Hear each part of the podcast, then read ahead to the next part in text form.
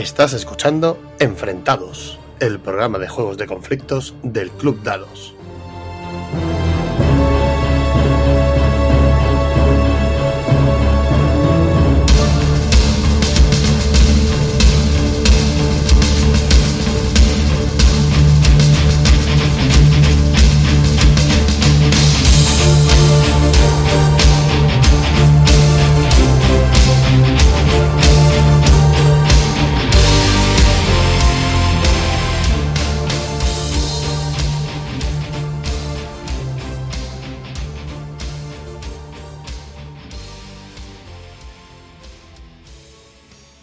Muy buenas soldados, bienvenidos a, a Enfrentados.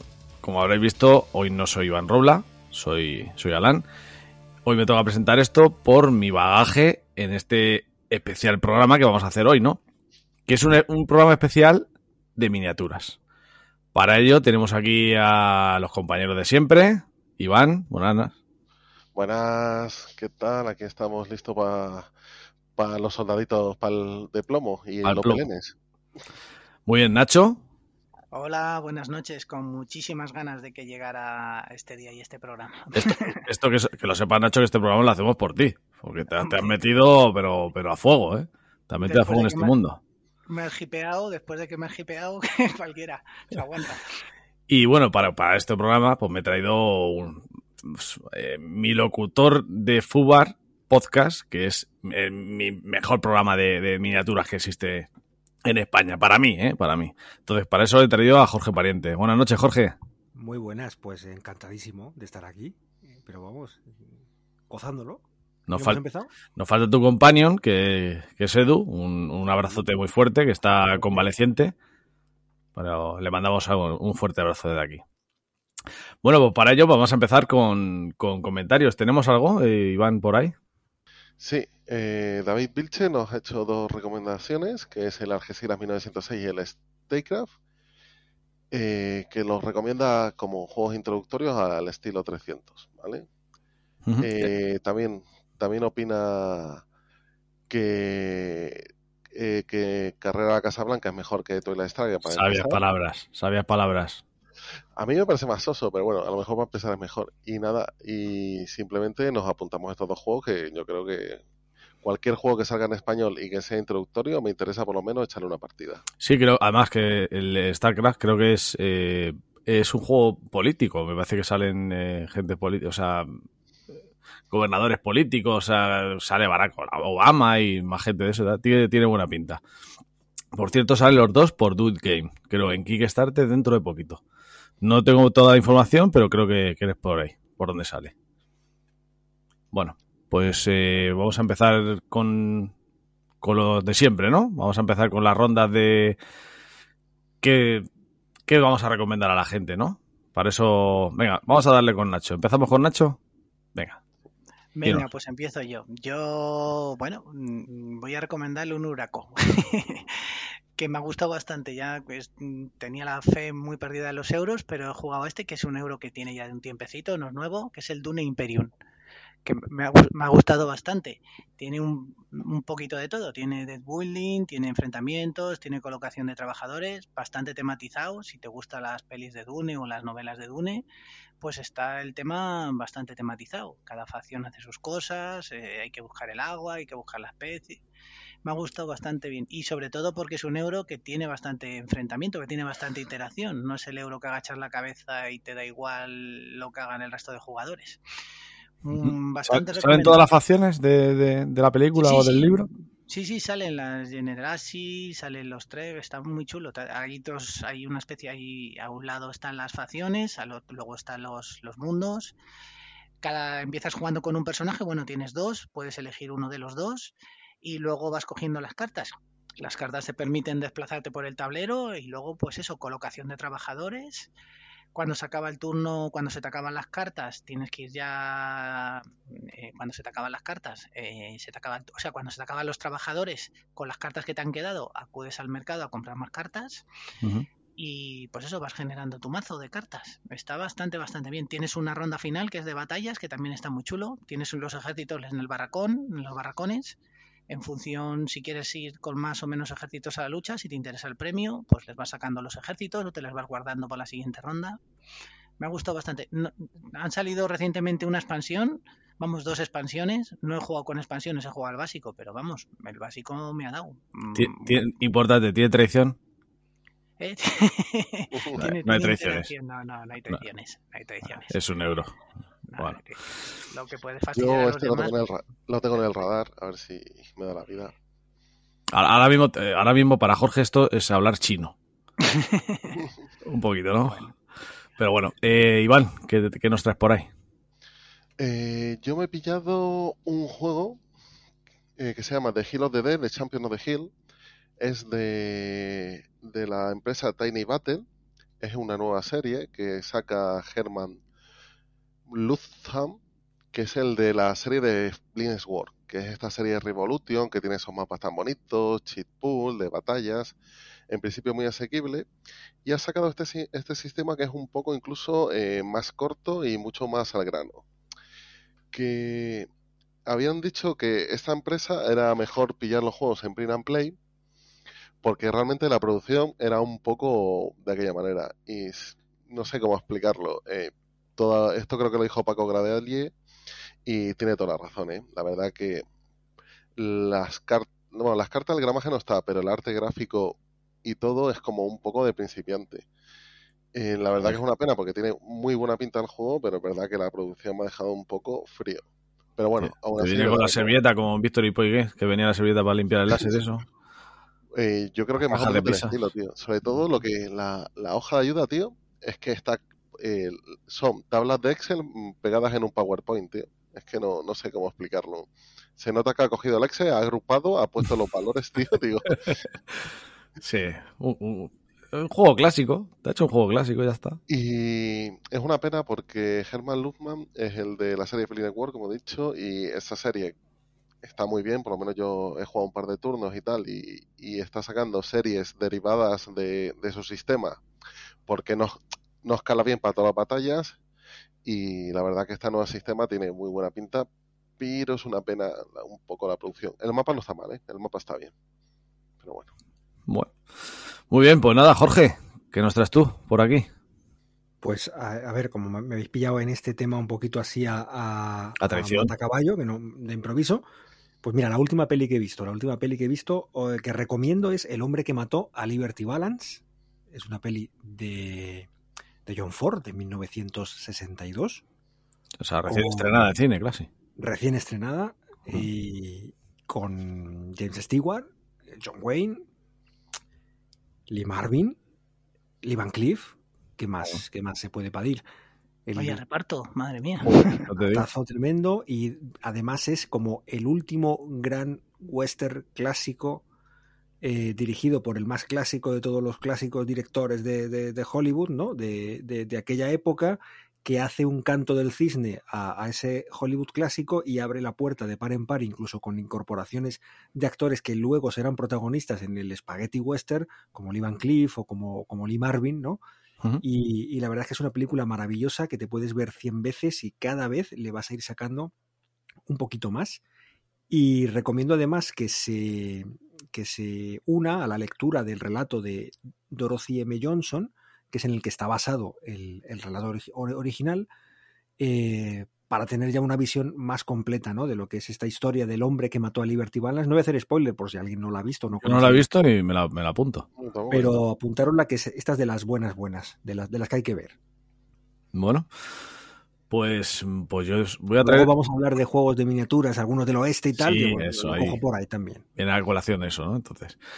Vale, pues yo voy a hablaros de, de, un juego de tanto de PC como de Play 5, ¿vale?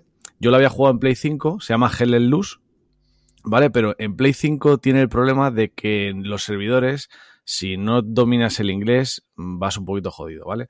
El juego es, tú vas con un pequeño pelotón de seis eh, soldados, pero es un gran ejército. O sea, tú tienes un comandante y los soldados, pues, o el comandante le dice a, su sargento, a los sargentos lo que tienen que hacer y los sargentos, pues, con su pelotón van haciendo misiones dentro de, un campo bastante grande de, de que, pues, puede ser Normandía o cualquier sitio de la Segunda Guerra Mundial, ¿vale? Está basado en la Segunda Guerra Mundial.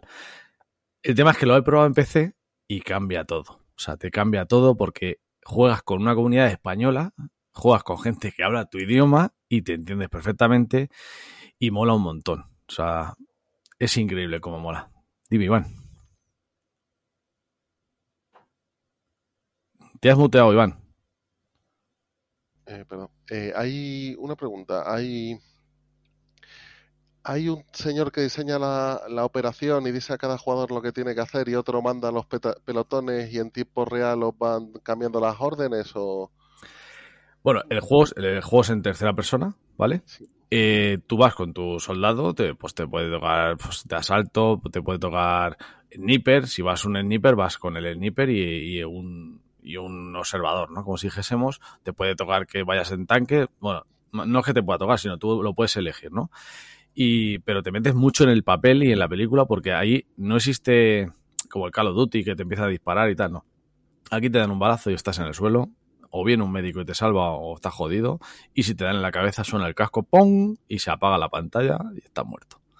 Luego reaparece, ¿vale? Pero y el tema es un comandante, por ejemplo, hay dos ejércitos, ¿no? Alemán en este caso y aliados, y, y a lo mejor dice, pues tienes que conseguir cinco puntos y tienes que avanzar. Las líneas tienen que avanzar. Entonces hay cinco puntos que tienes que empezar a conseguir, y mientras que tu equipo va consiguiendo eh, alcanzar esos puntos, los objetivos, el, otro equipo intenta que tú no los consigas. Hay varios modos de juego. En uno es, eh, como si dijésemos, hay cinco objetivos, a ver quién consigue más objetivos. Claro, siempre en el centro de, de la, de la misión, ¿no? Ahí está un objetivo que es el más jodido a veces y es hasta que consigues ese, ese tercer objetivo, pues le cuesta a tu, a tu ejército. Entonces, siempre es muy, es muy de, de juego en equipo, ¿no?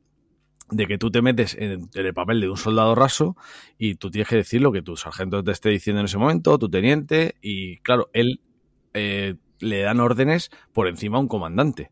Entonces todo eso, claro, el comandante está a pie de campo, tú tienes una comunicación con tus cinco compañeros de equipo, ¿vale? Pero aún así puedes hablar con el que venga en cercano.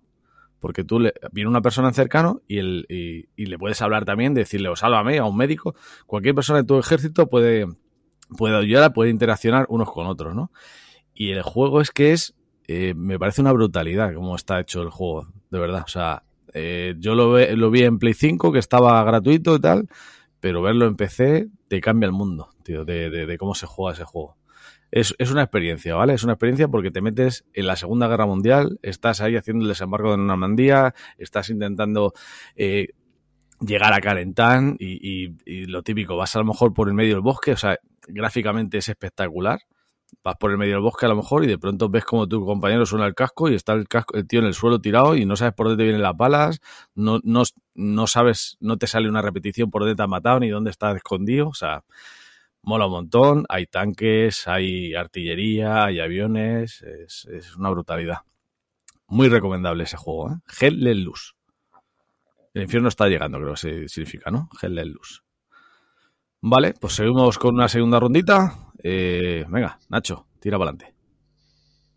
Yo, nada, la, yo ahora voy a recomendar un canal de YouTube muy pequeñito, pero que llega allí por casualidad. Como ahora estamos con la liga de, en el club de Toy Struggle, digo, pues me voy a ver un poco algún vídeo, algo tal, por, por ver un poco, por ampliar un poco más.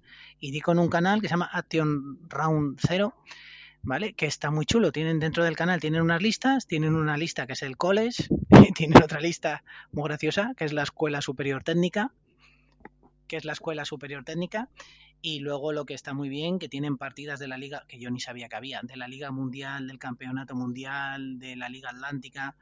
Entonces, bueno, claro, si te gusta el juego, pues me ha parecido bastante entretenido el canal hay un chico español, vamos, lo que pasa que muchas veces habla en inglés, otras en español, pero bueno, en YouTube se puede subtitular. Y me ha parecido interesante, el canal no tiene mucha gente, hay poquísimos suscriptores, vamos, pocos suscriptores, no llegan a mil. Pero me ha parecido entretenido Joder. el contenido que tenía, me ha parecido bastante entretenido y ver ligas, pues eso, ves ligas eso, de la Liga Mundial, de la Liga Atlántica, que ni sabía que existían tantas ligas, partidos por equipos, me ha parecido, me ha, me ha parecido entretenido. Eso es. Muy bien. Rapidito. bueno, pues si tira, Iván. Sí, eh, yo voy a recomendar una tienda, ¿vale? Eh, yo la verdad que soy un poco, no, vamos a decir, voy repartiendo mi dinero por tiendas tanto físicas como online.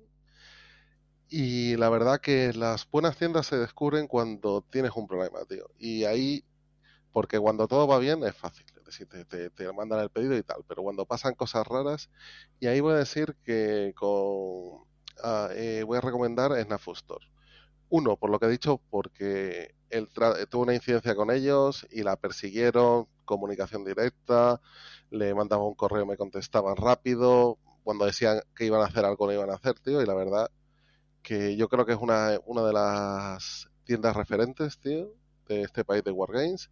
Tienen un catálogo que reponen, porque van reponiendo cosas un poco extrañas siempre.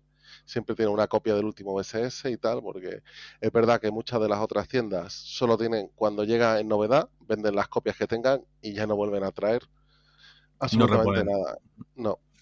Entonces, esta es una de las pocas que reponen a nivel nacional y, la verdad que es un lujo. Snafu, que creo que está en Sabadell, eh, y la verdad que Oscar y toda la gente que trabaja allí, aparte, en lo bueno que es un club de Wargames, que tiene tienda y también tiene el espacio de diseño con esos diseños, con esos juegos que están sacando, que la verdad que están gustando bastante. Oye, Iván, y es un club también, ¿no? ¿Es club de juegos? Me parece. Sí, Yo no tengo nada que, que, decir, suscribo todas tus palabras porque, vamos, a ver, el trato que he tenido con Oscar siempre ha sido a la leche y juego que he pedido, juego que me ha traído, o sea, que no he tenido nunca ningún problema. La gente dice, no, es que es un poquito más caro. Mm, la calidad se paga, ¿vale? Y con eso no hay, no hay duda. Estoy contigo, Iván. O sea, para mí es de las mejores tiendas que, que, hay ahora mismo en el mercado de, del Wargame. O sea que... Vale, pues venga, Jorge, ¿tienes algo más? Pues mira, sí, yo os voy a recomendar una marca de miniaturas española que se llama Baraka eh, Miniaturas, Baraka Games, que acaba de, bueno, ha salido a lo largo de esto un par de años, ha conseguido terminar prácticamente la gama completa de la guerra del RIF, tanto españoles como rifeños, que esta misma semana saldrá el reglamento en físico, que he tenido el placer de maquetar yo, y, y que, ya te digo, está a puntito de salir y que es una, son unas miniaturas espectaculares diseñadas por, por ordenador y, y luego eh, impresas en metal, como, como siempre. Antiguamente, antiguamente. Y con un diseño y una... Ellos lo que quisieron fue implementar el dinamismo de las miniaturas eh, de fantasía, ¿no? que siempre han sido como eh, el top, ¿no? A la hora mm. del diseño y de, y de, y de esa de las poses y tal, en miniaturas históricas que tradicionalmente habían sido de una calidad un poco inferior. Y han conseguido un nivel de, de modelado que, que, es brutal. Es brutal. Y lo bueno es que además nuestras caras, algunos amiguetes, pues salen allí entre las miniaturas. Hablaba antes con Nacho de Eduardo, pues Eduardo es el, el comandante de la, del regimiento de Alcántara y está allí el, al, mando de su, de su caballería. Hombre, como tiene que ser. O sea, es que además tiene que ser. cara de, de comandante. el cara de comandante y del, rey emérito. Sí, del rey emérito. me, me, ha faltado un tris para comprarme el manual que, eh, que en el pre-order de Atlántica regalaban al general Silvestre y a Adelgrim. Y a Adelgrim. Efectivamente. me ha porque, porque no tengo, pero solo por, por, tenerlo y leerlo, ¿eh? me, ha faltado esto. Pues, pues hoy mismo he hecho las, he mandado las últimas correcciones de Ferros, con lo cual entiendo que la semana que viene estará el, el volumen. Esas dos figuras que regalan son exactamente las mismas que aparecen en la portada del, del juego, en una ilustración que hizo una, una, una chica inspirándose en las mm, antiguas películas de los años 50 y 60 cuando se estrenaban en la Gran Vía, que hacían carteles grandes pintados a mano, el CID, 55 días en Pekín y tal, pues un poco ese ha sido el, el rollo. Así que yo, eso es mi, recomendación. Baraca Miniaturas y en concreto, claro, su reglamento. Bueno, pues yo voy a, yo voy a, recomendar algo que...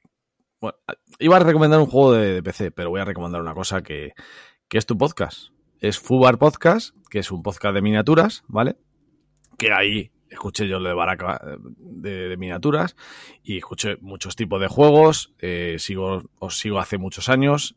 Lleváis un paroncito, pero esta tarde hablando contigo me he enterado que volvéis a grabar y eso me ha molado mucho. Sí. Sí, arrancáis, eso está, eso está genial. Tienen, tienen unos programas de todo tipo de, de conflictos. O sea, os aconsejo Fubar Podcast. Lo tenéis en, en iVoox, en cualquier plataforma de, de, podcast. O sea que es un referente en el mundo de las miniaturas, ¿vale? Y vais a aprender mucho, tanto de historia, porque Eduardo es una puta enciclopedia de historia. Y, y bueno, y vais a ver cómo presenta este hombre que tenemos aquí hoy. Fútbol Podcast.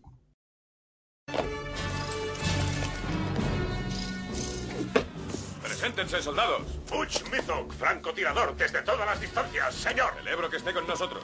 Nick Nitro, la explosión es mi única misión. Serví con su padre, un buen hombre. Brick Bazooka, artillería, listo para el ataque, señor. Resérvese para el enemigo. Link Static, comunicaciones, a la espera de despachar órdenes, señor. Doble ración para usted, chispas. Kip Killigan, agente secreto, agudo como un pincho, señor. Déjeme ver ese arma. El modelo estándar no sirve. Bien, escuchad, escuchad atentamente. Nuestra misión, destruir a los gorgonitas, el enemigo. Sí, señor. No habrá piedad para nadie. Registren la zona y consigan nuevas armas. Comando, rompan filas. Bueno, y vamos a continuar con esta segunda parte. Para eso, eh, por eso nos hemos traído a este, a este invitado tan especial como es Jorge. ¿Y por qué le hemos traído? Pues cuéntanos, Jorge, ¿por qué te hemos traído a este programa? Porque en este, por- este mundo de, de las miniaturas. Inconsciencias, me imagino. Una de, una, eso es una parte. Pues eh, a ver, a mí me han dicho que, que queréis a alguien que hable de miniaturas y yo es probablemente mi tema favorito del que hablar.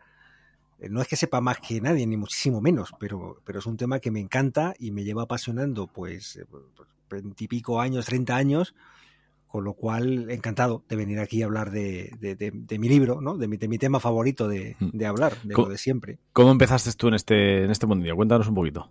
Pues mira, yo me- el primer acercamiento que tuve realmente a las miniaturas, eh, de estas que se, se- se- que se pintan ¿no? y se utilizan para jugar, fue, pues sería ya por el año 91, 90 más o menos, con las primeras miniaturas que llegaron a España eh, para jugar al rol.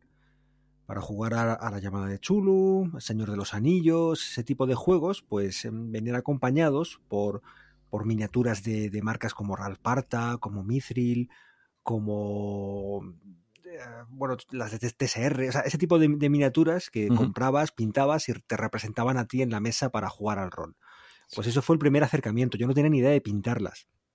Era muy complicado encontrar mm, asesoramiento, manuales. Recuerdo de, de ir a tiendas de modelismo y pues las pinturas que te daban para pintarlas eran un brol de estas, eh, no sé si las habéis conocido, chiquititas, brillantes, eh, muy engorrosas de, de utilizar. Recuerdo a la dependiente de jugueterías Poli, donde yo compré la primera figura que me decía que yo decía, pero ¿cómo pinto la cota de malla de este, de, de este troll? Me parece que compré, compré un troll. Y me dijo, no, esto pues poquito a poquito con un alfiler. Y, claro, yo en casa con el alfiler intentando pintarlo, bueno, aquello fue un desastre total. Y no llegué a nada. Al cabo del tiempo, pues yo creo que como a muchos nos pasa, ¿no? Ya en la, ado- la adolescencia, 20 años por ahí, yo ya estaba en la, en la música, un grupo de rock, radio, cortometrajes. Y fue muchos años después, ya tendría yo 25, 26 años, cuando a través de Eduardo, Eduardo es, una, es mi compañero de, de, podcast, ¿no? que hacemos Fubar los dos, eh, para mí era la mayor institución que había de miniaturas aquí, porque era el, el no el propietario, pero sí, bueno, eh, dependiente y en cierto modo copropietario también, en, en- en buena medida, de Alfil Juegos, que era una tienda muy clásica de, de Madrid. Los que seáis de Madrid y os haya gustado esto, desde los años 80, 90, conoceréis Alfil Juegos. Luego fue Otium Center. Entonces yo iba allí a comprarle, yo tendría pues 12, 13 años, y, y, claro, él es como 15 años mayor que yo. Entonces era como, madre mía, me- ¿sabes? Sí. Bueno, pues años después, carambolas que da la vida, eh, mi mujer se hizo amiga de él vendiéndole cuñas publicitarias para nuestro programa de radio que hacíamos. Y, y a través de ahí comenzó una, una amistad, en principio fundamentada en los cómics, en la ciencia ficción, lo que nos unía en ese, en ese momento. Y hasta que un día dijo, "Ah, pues he estado en Alcorcón en unas jornadas de miniaturas. Y yo decía, joder, has estado el Corcón y no me has llamado, ¿no? Es que yo creo que eso no te iba a gustar. Y, y nada, y fui allí, lo probé y no solo me gustó, sino que me, es como lo de la, la, la, primera dosis es gratis, ¿no? Pues eso es lo que me pasó a mí. Eso, bueno. Que esa dosis ya no me la, ya no me la he podido quitar y, y nada, y llevo eh, de su mano, como el Guadiana, yendo y viniendo, pero ya, ya, no, ya no dejé el tema este de las miniaturas hasta ahora. Eh, Sí. eh, a lo que le, le, doy a muchísimos juegos, eh, en fin, eh, es mi pasión, mi hobby número uno y, y lo ha sido desde ese momento y lo bueno es que lo sigo compartiendo con mis amigos, que para mí es lo más importante, así que encantado de hablar de, de miniaturas. Eso es un poco mi, mi, bagaje. Pues es muy completo el bagaje, ¿eh? muy completo. Yo no empecé con lo clásico, ¿no? Warhammer o Blood Bowl y luego de ahí no, yo no he tocado Games Workshop prácticamente para nada. Por ahí, por ahí empecé yo en mi andadura friki. Yo creo que estuve en sexto de primaria, eh, me compré mi caja de Warhammer Fantasy. Con bretonianos y hombres lagarto. Pero la verdad que en, en, esas edades no juega bien a los juegos. Yo creo que aún era un poco joven. Claro, lo que y pasa era es que muy, no... y, era muy caro para poder jugar bien. Yo War, Warhammer me parecía carísimo. Eh, a ver, para mi, mi, economía de chaval de 12 o 13 años, gastarme 3.000 pesetas en un básico de rol ya era, ostras, ya tenía que estar ahorrando durante... era, un, durante era días, mucho tiempo sí, sí. ahorrar. Sí, sí, te, te, te, costaba mucho comprarte algo antiguamente. ¿eh? Costaba mucho, mucho. Y lo que comprabas lo exprimías y lo... lo en fin, vamos, yo tengo los, los manuales de rol... Eh, y mi, mi, madre me los forraba como los libros de texto para que no se, claro. para que no se rompiesen. Y estaban manoseados y tal. Entonces, yo meterme en eso de miniaturas de Warhammer, yo decía, esto, esto es un dineral. Yo no, no tengo capacidad para meterme en eso. Y mi, mi, acercamiento al juego de miniaturas, fijaos, la, la, primera partida que yo juego realmente siendo consciente de lo que estaba jugando, era un juego que había hecho el propio Eduardo de Gangsters, eh, que luego lo ma medio maquetamos y tal, se llama Prohibición, y con miniaturas de Mark Copleston, y ese ha sido mi primer acercamiento, y desde ahí siempre hemos eh, seguido un poco una línea eh, no demasiado mainstream a la hora de, de, jugar a juegos muy comerciales. Curiosamente ahora cuanto más viejos somos, más nos metemos más en juegos facilitos y más comerciales. Mm. Pero siempre nos llama la atención esos juegos un poco raros y un poco extraños que, que no se suelen ver mucho, son los que más nos gustan. Bueno. Sí, te iba a decir que es verdad, que vamos, que es verdad, no, que de hecho en tu podcast a mí me llamó la atención, porque yo, yo conocí Fubar viendo, porque me llamó la atención mucho, que yo ya tengo bastantes años, ya paso de los 50 y me he criado mucho con las películas de Tarzán. Entonces yo cuando me enteré que había un juego de africanos, de expediciones por África y tal, de miniaturas, el Congo, aluciné, digo, pues lo típico que hago, intentar buscar algún vídeo en YouTube o intentar un podcast. Vídeo encontré en inglés y en podcast, el único podcast que encontré del juego Congo ha sido el de Fubar, así conocí Fubar. No sé si habrá más a la hora de. Pero vamos, ahora igual el juego ya está más extendido, porque además, claro, es de Tom Mahout, ¿no? Que, que, es la que es potente. Pero sí, sí, en, en eso a Fubar yo llegué sí. por Congo que, y, y, no he sido capaz de encontrar otro podcast de Congo. Que fácil que les haya, ¿eh? Pero vamos, no sé si les habrá. Pero desde luego, y me llamó la atención, digo, eso sí que es residual. Un juego de miniaturas, de expediciones por África, de la época, eso, la de Tarzán, vamos. Claro, sí, sí, sí. Ahora, es cierto que hay más, ahora incluso hay puedes encontrar partidas en castellano en, en YouTube, donde más o menos te enseñan a jugar. Pero cuando salió Congo, eh, date cuenta que nosotros, Eduardo y yo, publicamos Bajo el Sol de África, que era un juego colonial, eso sería año 2004 por ahí o 2003, un poco inspirado en un juego eh, inglés que se llama In Darkness Africa de Chris Pierce. Entonces cogimos un, un, poco esa base y hicimos Bajo el Sol de África, luego una segunda edición que se llamó Ascari, y ahí lo dejamos. Y cuando fuimos al Salute, el Salute es la feria de miniaturas probablemente, no, sin probablemente la más importante de Europa y una de las más importantes del mundo, junto con la Gen Con en Estados Unidos. Eh, fuimos allí y vimos la demo de, de, Congo antes de que saliese, que estaban haciendo la gente de Estudio Tomahawk. Y recuerdo que coincidimos con, con Diego, que es uno de los eh, fundadores de Séptimo Grado, es un club muy grande de miniaturas que está en, Leganés, y nos dijo, echad un vistazo a esto que, que se os comen. Con, con, claro, nosotros en ese momento estábamos promocionando Bajo el Sol de África. Eh, jugamos a Congo, nos encantó, lo compré en inglés, eh, jugamos una primera partida muy rápido, y, y, como llevábamos tantos años estudiando el tema del, del, del África colonial, de la, de la época de las expediciones, dijimos, pues vamos a hacer un programa, porque es que esto no, no hay ni que prepararlo, no, no, sale, no sale solo. Y sí, ese es juegazo, juegazo. Creo que luego vamos a hablar de juegos, ¿no? Uno, Ya, ya, que estamos y ya que vamos a empezar, pues empezamos con Congo, si quieres. Cuéntanos un poquito el tema de Congo. Yo antes de meternos en los juegos, eh, ¿cómo le explicarías a alguien que es un juego de miniaturas si no supiera absolutamente nada? Vale, eh, es complicado porque yo he estado en, ese otro lado. Eh, a mí Eduardo me contaba lo de los reglamentos y, yo decía, pero no entendía cómo, se basa. Yo creo que lo más fácil es, eh, en un juego, de, en un wargame de miniaturas hay, hay unas reglas que indican cómo se va a desarrollar bien sea una batalla, una escaramuza o una aventura, porque hay juegos más o menos roleables, ¿no?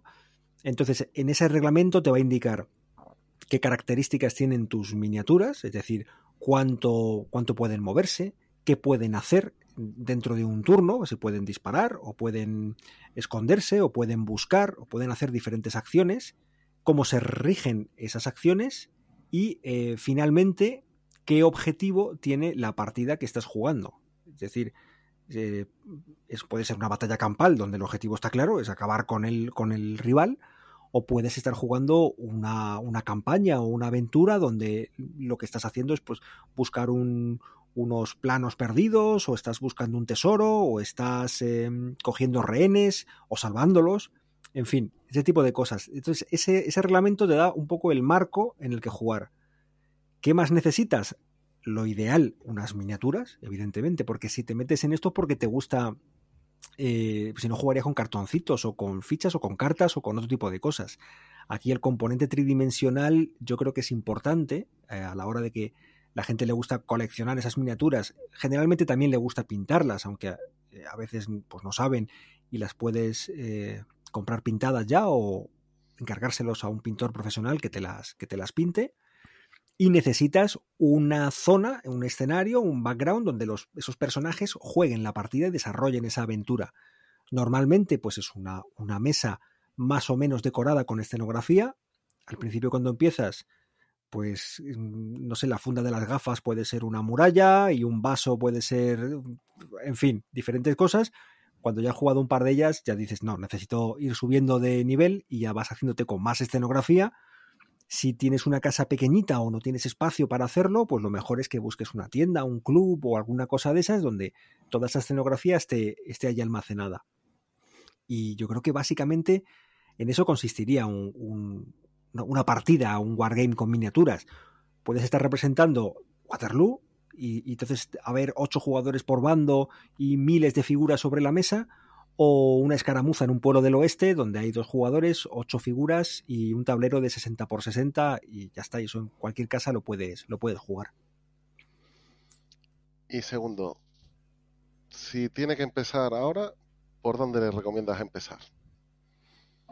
Si tiene que empezar ahora, a ver, ahora es un momento fantástico para empezar. Cuando, cuando yo empecé, bueno, lo primero que yo recomendaría es aprender inglés porque te va a abrir, claro, es que te va a abrir unas puertas, aunque se traduce mucho y cada vez más, eh, yo para mí sigue siendo fundamental que seas capaz de leer en inglés, porque meterte en un en Wargame sin, sin tener ese conocimiento es un poquito más complicado. Pero la suerte es que ahora se traduce muchísimo. Cuando yo empecé no había nada, había cuatro cosas traducidas y, y con fotocopias en canutillo a, a 30 euros.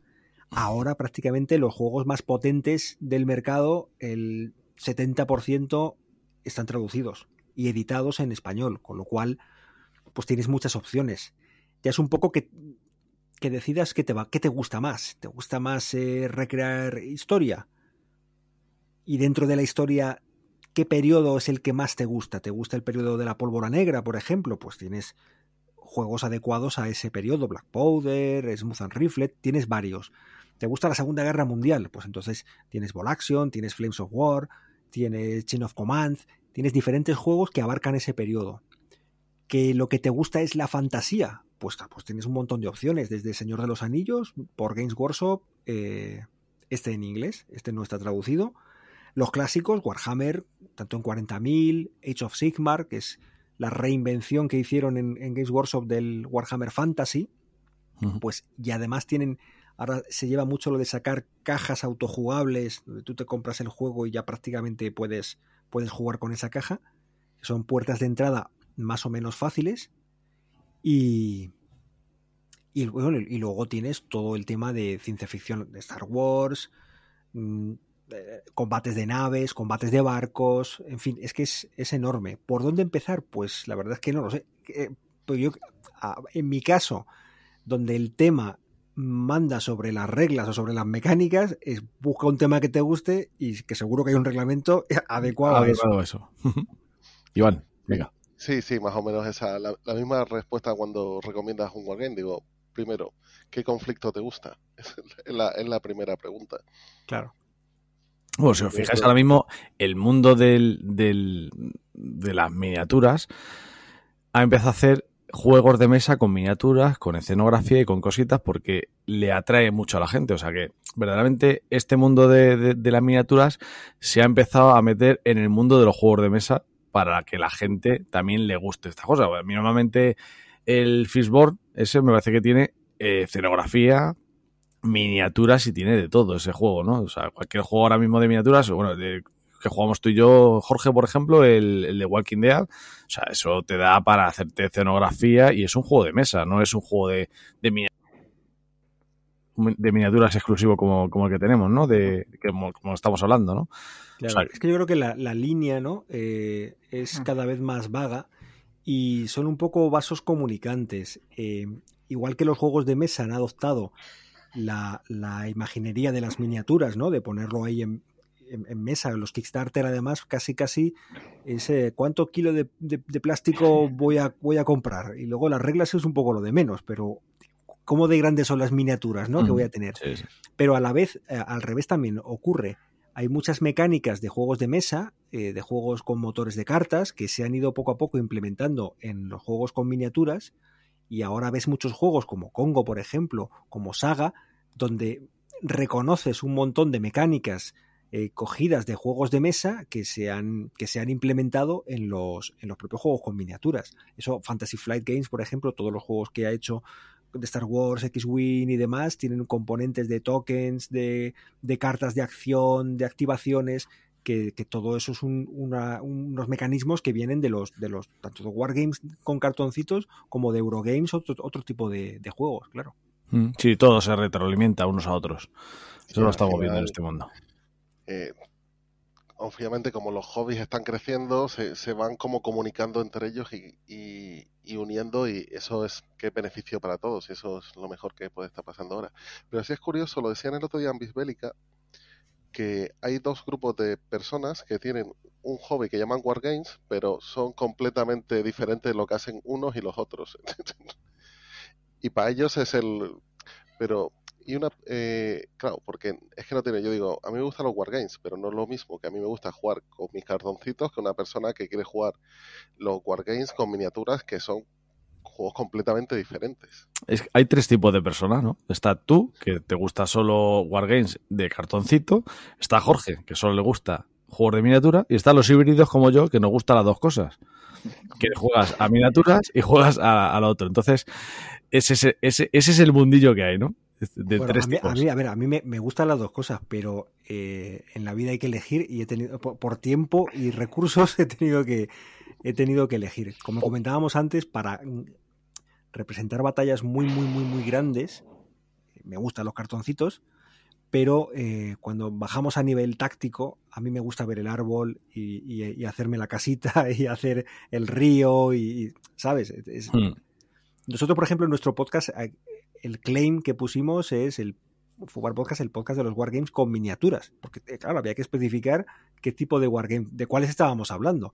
Y tenemos absolutamente prohibido hablar de, de Wargames con, de, pues de cartoncitos o de fichas, principalmente porque hay, hay, gente que juega eso mucho más que nosotros, sabe muchísimo más que nosotros y hace podcasts muchísimo mejores que los que nosotros podríamos hacer. Por eso nos circunscribimos a ese aspecto aunque a veces tenemos discusiones sobre si Hero Quest es o no un juego de miniaturas o un juego de tablero, o porque cada vez esa línea se va difundiendo un poquito más. Uh -huh.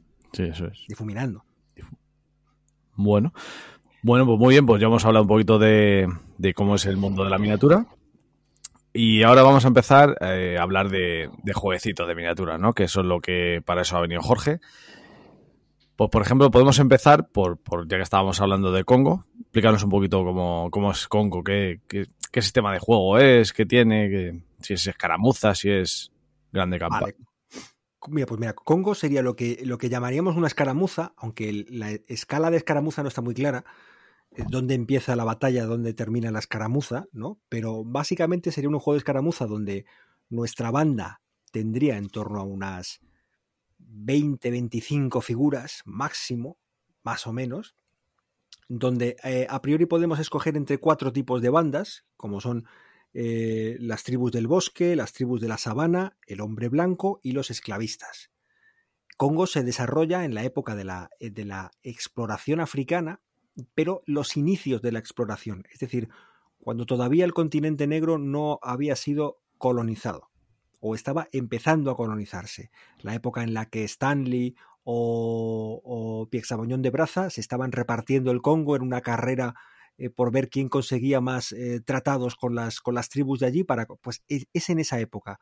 Y además muy mezclado con ese África de, Edgar Wright Burroughs, de Tarzán, y ese África mítica, donde hay ciudades perdidas, monos gigantes, bestias, criaturas y demás. Entonces, con toda esa coctelera, eh, pues les ha salido un juego súper divertido, que además tiene unas mecánicas que otros juegos súper famosos como, como, Star Wars Legión han cogido, como es el hecho de no utilizar un, una cinta métrica para medir las distancias de cómo te mueves, uh -huh. sino que tú tienes tres tipos de reglas, la corta, la media y la larga, que te indica cuándo te mueves, y que esa regla tiene que tocar la miniatura al principio y tocar la miniatura al final. Con lo cual han eliminado mucho también pues el tema de eh, que el movimiento sea más o menos limpio. Eh, es un sistema donde cada, cada banda está subdividida además en grupos de cuatro o cinco miniaturas, cada grupo de esas miniaturas tiene un líder y todo lo que haces en el juego se mide y se, y se basa siempre en ese líder. Es decir, tú mueves al líder tanto a distancia y el resto de la banda se coloca alrededor de él en cohesión. Uh -huh. Tú quieres disparar y disparas desde el líder hasta una miniatura del, del rival. Y, y, tu banda va perdiendo, o sea, tu subgrupo va perdiendo miniaturas hasta que te quede solo el, el líder de ese grupo.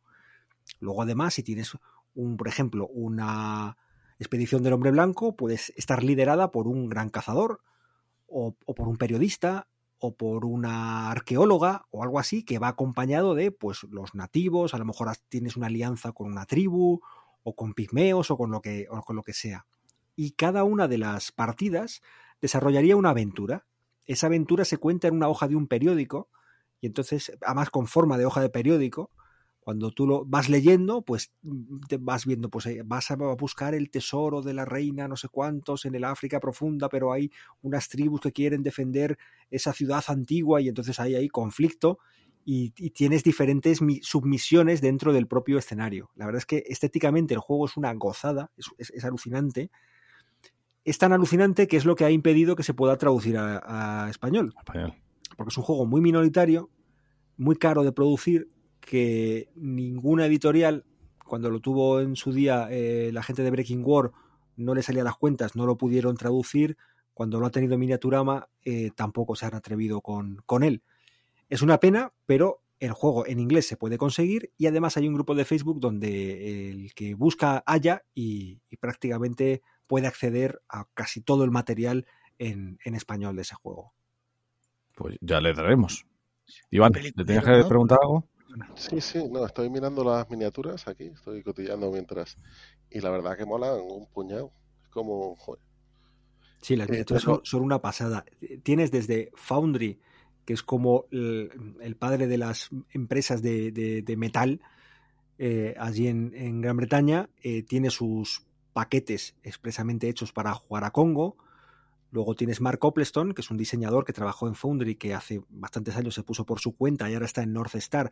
También tiene un montón de miniaturas para, para Congo, para- en general para cualquier juego del África colonial. La propia North Star tiene una gama amplísima.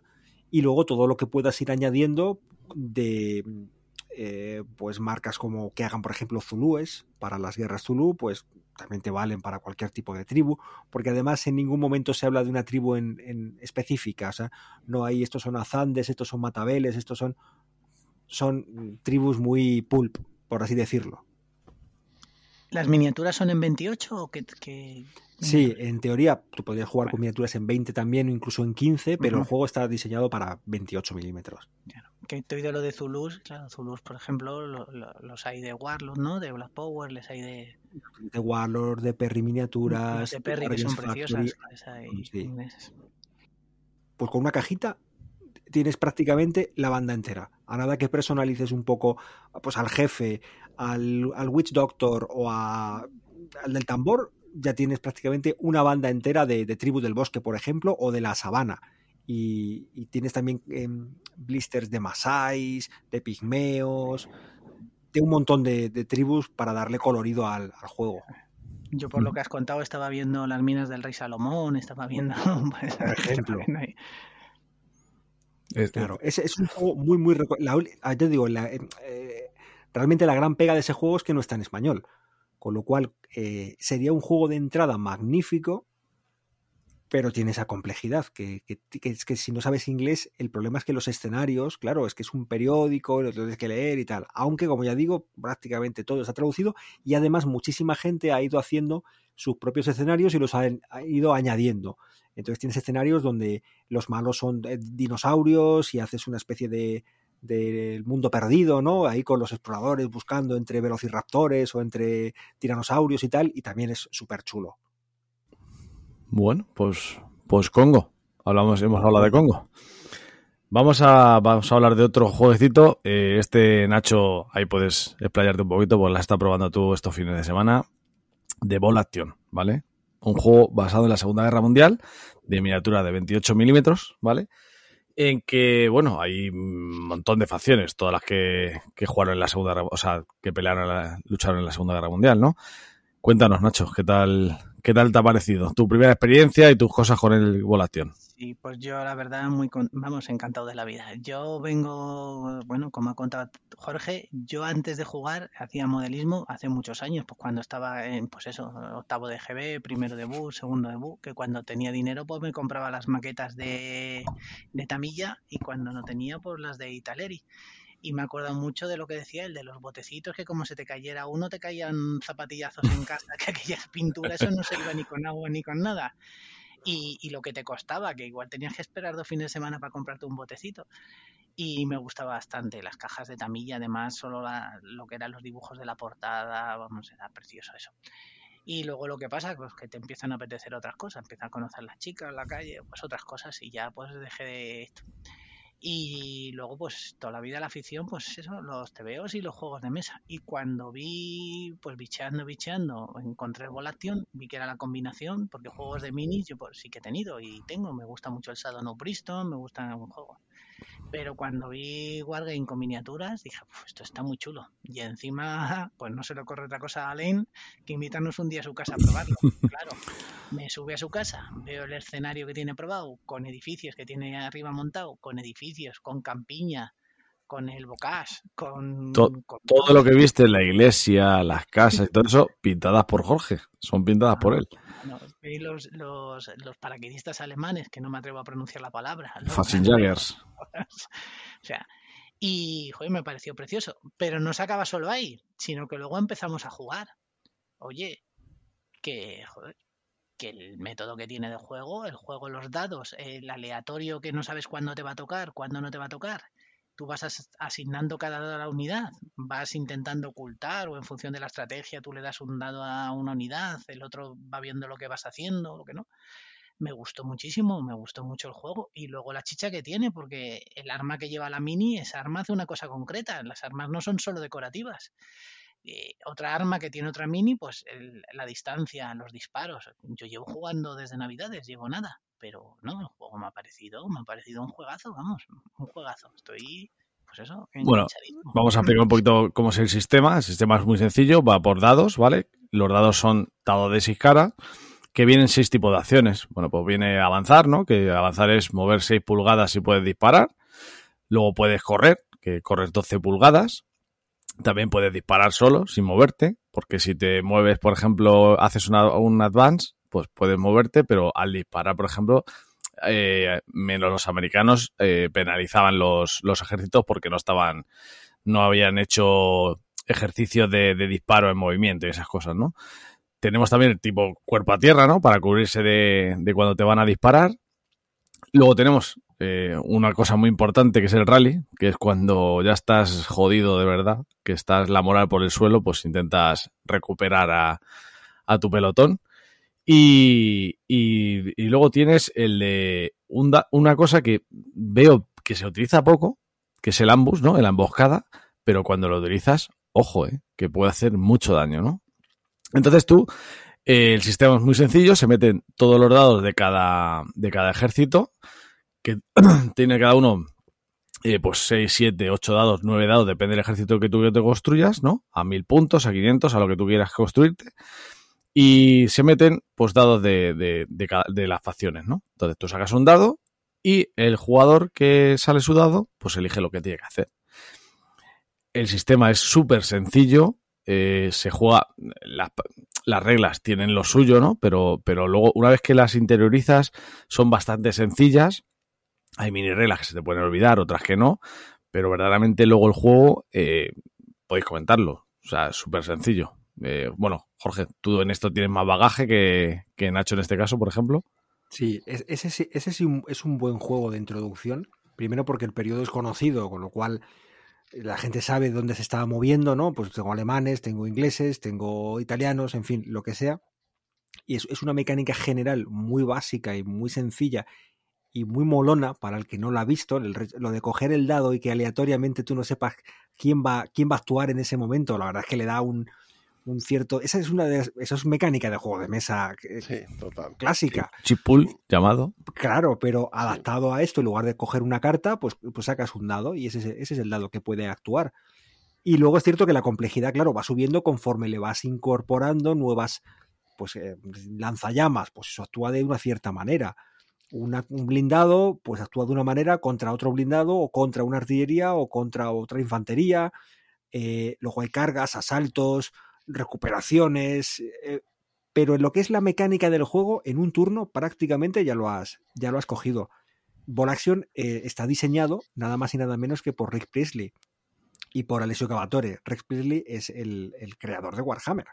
Es decir, son gente con muchísima experiencia que ha diseñado algunos de los juegos más famosos del mundo. El Señor de los Anillos también lo, lo- lo ha escrito él. Y, y la verdad es que es eh, a una simpleza con eh, el grado de simulación, pues a ver, parece ser que no es el más óptimo para jugar a la Segunda Guerra Mundial, pero de verdad cuando llegas un par de turnos se te olvida aquello y tú estás metido en una batalla, va- vamos, por completo.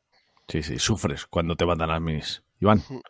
A ver, yo estuve también en esa partida de iniciación, ahí con Nacho, que nos puso a lane.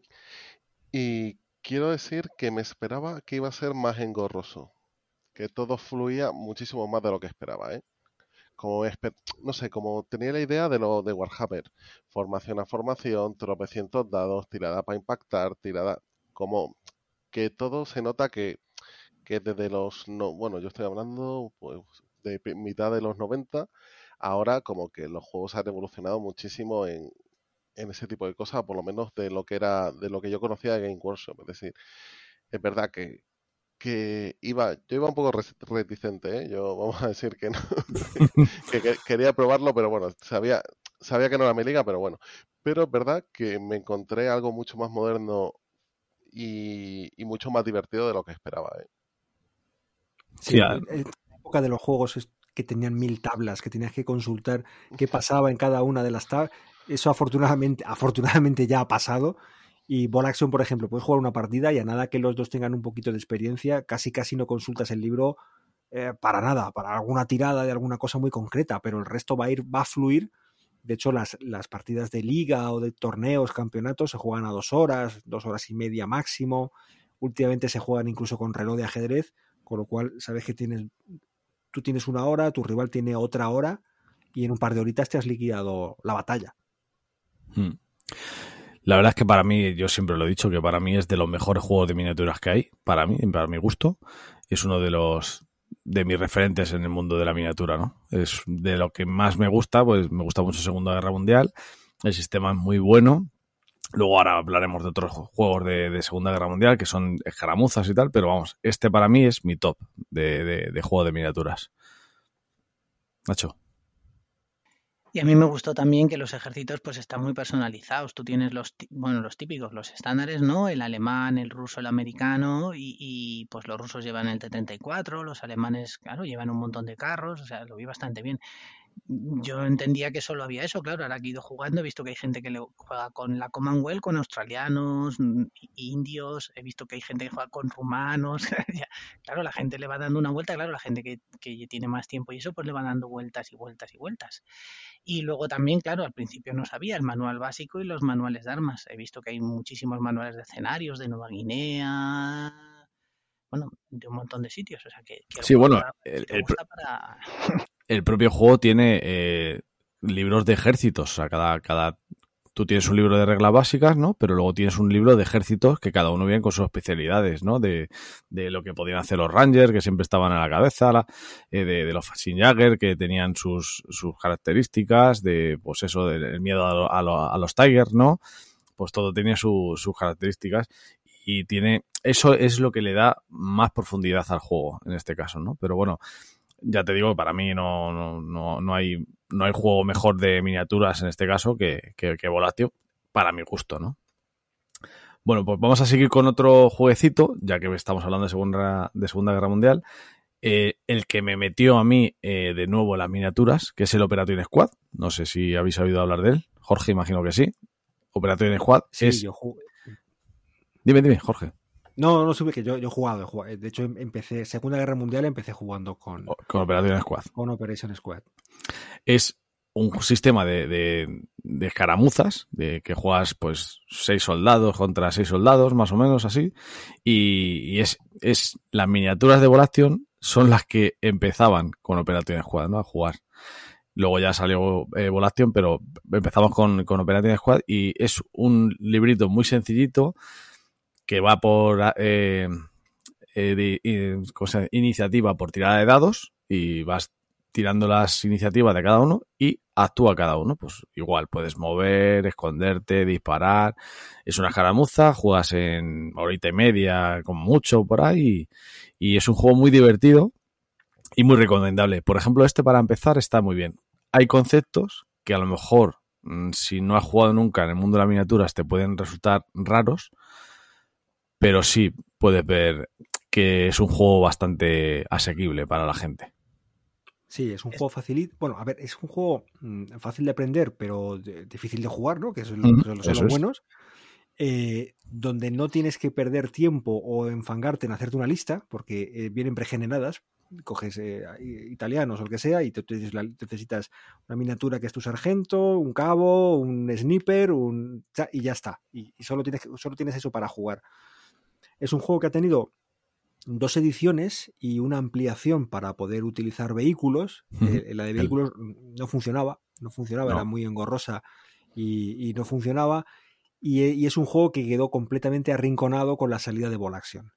De hecho, en la, al menos donde yo jugaba, la comunidad en, Madrid, en Atlántica, en Quimera, en diferentes tiendas que había en, Madrid, el germen de los ejércitos de Ball Action eran los, los ejércitos que habíamos comprado para, jugar a Operation Squad y poco a poco fue desapareciendo hasta que yo diría que es un juego que se juega residualmente. Me imagino que hay gente en casa o en algún club jugando, pero desde luego no, no verás ningún torneo ni ninguna actividad en torno a ese juego.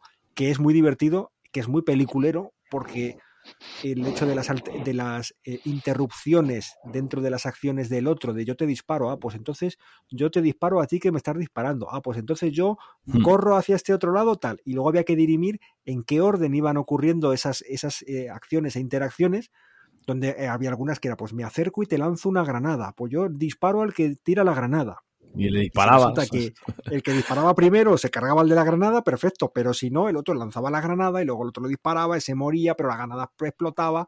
Era Sí. muy divertido, muy, muy peliculero. Luego sacó una segunda versión que era Evolution, ¿no? Que era de, de guerra moderna, algo así, pero no. De hecho, salieron otra, bueno, sacó una segunda, segunda edición de, de- de la Segunda Guerra Mundial, sacó, sacaron una de modernos que tuvo, tuvo unas críticas durísimas en, en- foros de Estados Unidos, eh, porque en, Estados Unidos hay mucho eh, veterano que juega miniaturas. Y claro, hacer un juego de guerra moderna cuando veteranos estaban diciendo, es que esto no se hace así, esto es impensable, cómo no hay apoyo aéreo, por qué no hay drones, ¿Por qué?". y los pobres autores intentaron justificarse como pudieron, pero lo tuvieron complicado. Y luego sacaron incluso una versión para jugar en el oeste, para hacer western, que para mí era un juego que se adaptaba perfectamente a esa temática, porque era de pim, pam, pum, yo te disparo a ti, el otro me devuelve el disparo, yo le tiro una botella de whisky, a ver, eh, ahí le daba mucho, mucho rollo. Pero luego salieron otros juegos del oeste que barrieron también a, a este juego, que probablemente en Italia se siga jugando. Es un juego italiano, por cierto. Sí, Máximo Torriani. Yo he jugado con los, con los eh, autores. De hecho, cuando, lo, cuando hicieron el, el testeo del juego, eh, estuvimos jugando con ellos en, en, el campeonato de Impetus de Salamanca, que es otro juego que también es de ellos, y, y lo estuvimos probando allí. La verdad es que no, a todos nos pareció el juego súper divertido y muy chulo. Bueno, mira, ya que le has sacado el tema, Impetus, por ejemplo, muy buen juego. Me lo dejaste, bueno, me hiciste una, un tutorial aquí en, en mi demo. casa jugando, una demo. Y cuéntanos un poquito de Impetus, que es muy Pues buen mira, juego. Impetus, eh, juego italiano también, de. Ay, se me ha ido el nombre ahora, del, del autor, que por cierto en Fubar tenemos una entrevista con él Mm. y, y que nos cuenta. eh, pues a ver, Impetus viene de una serie de juegos eh, que arrancaron con DBA, de Belis Antiquities, que son juegos que eh, representan una enorme cantidad de años. Con el mismo sistema puedes estar jugando eh, desde el periodo hitita o sumerios, eh, acadios, hasta prácticamente la bueno, prácticamente no, la guerra de las rosas, eh, guerra civil de Castilla, en fin, un, un periodo enorme que, que, abarca desde el barroco prácticamente hasta, hasta los bíblicos. Eso eh, tiene unas cosas muy buenas y es que puedes jugar a cualquier periodo, te haces el ejército y, y, juegas y tiene una cosa negativa que es que todos los ejércitos pues tienen una similitud demasiado importante, no, no hay mucha diferencia entre uno y otro. Entonces, de DBA se pasar, y DBA además es un juego muy esquemático, donde los movimientos eran muy geométricos y, y se jugaba con solo 12 plaquitas, bueno, se juega, no, se juega porque es un juego que sigue, sigue estando vivo.